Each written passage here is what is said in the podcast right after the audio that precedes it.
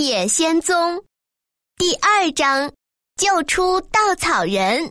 陶乐斯回到屋子里，还好里面的东西都在。他简单的吃了点东西，把脸洗干净，换上了干净的蓝色格子布罩衫，穿上银鞋，不大不小，正好合适，好像是为了他做的。晚上，一只放满面包的小篮子说道：“走，托托，我们去翡翠城，希望奥芝能告诉我们回家的路。”临行前，他锁好门。小心的把钥匙放进口袋，陶乐斯很快找到了那条黄砖铺的路。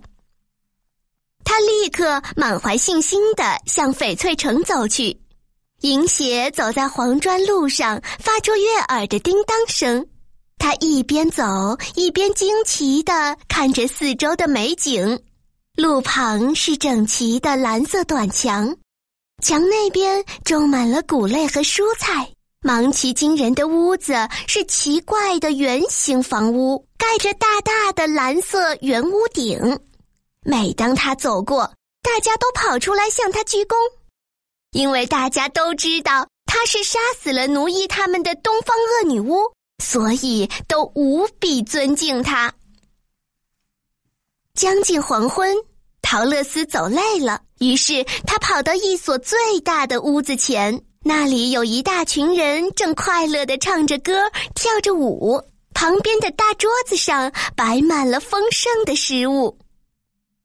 原来这是芒奇金最富有的波魁一家，他们正在和朋友一同庆祝芒奇金人从恶女巫的奴役下获得自由。他们热情的邀请陶乐斯加入他们的晚宴。第二天早晨，陶乐斯和波魁一家道别后，又踏上了旅途。不一会儿，走累了的他坐在短墙那儿休息。这时，他发现旁边有个被高挂在竹竿上的稻草人。稻草人正朝他眨眼和点头，然后用嘶哑的声音跟他说：“你好啊。”陶乐斯大吃一惊，他从来没见过稻草人会动和会说话的。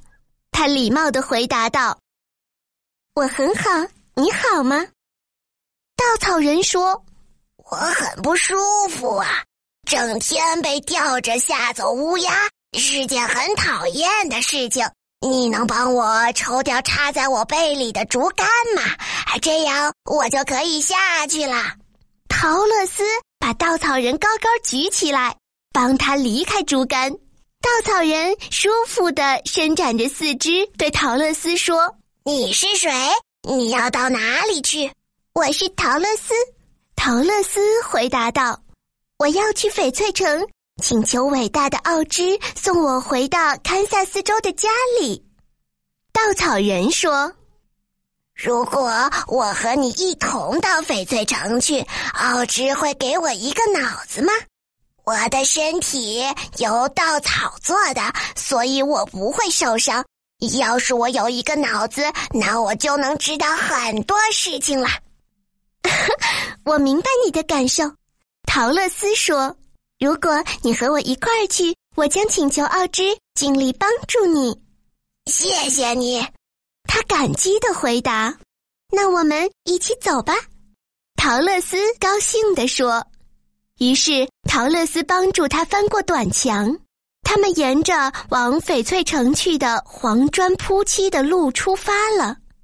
托托不喜欢这个意外的东西，他四处嗅着这个稻草人，常常不友好的对着稻草人吠着。于是陶乐斯的翡翠城之旅多了这个新伙伴。稻草人，几小时后，路开始变得很不平坦。稻草人常常摔倒，有的地方黄砖破碎了，留下许多洞穴。托托跳了过去，陶乐斯绕了过去。可是稻草人没有脑子，不会绕开，所以直直的跌到洞里去了。幸好他是用稻草做的，不会受伤。于是陶乐斯把他提起来，帮他站直，然后继续向前走。中午，他们坐在河边休息。陶乐斯拿出一些面包来吃，并分给稻草人一些。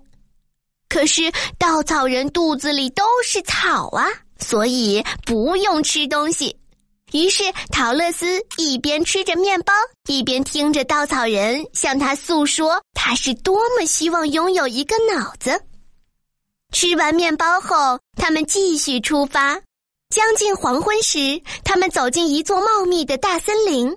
枝叶互相交错，掩盖了天空，阳光照不进来，他们只好在黑暗中一步一拐的向前走。陶乐斯什么都看不见，但是托托和稻草人能够清楚。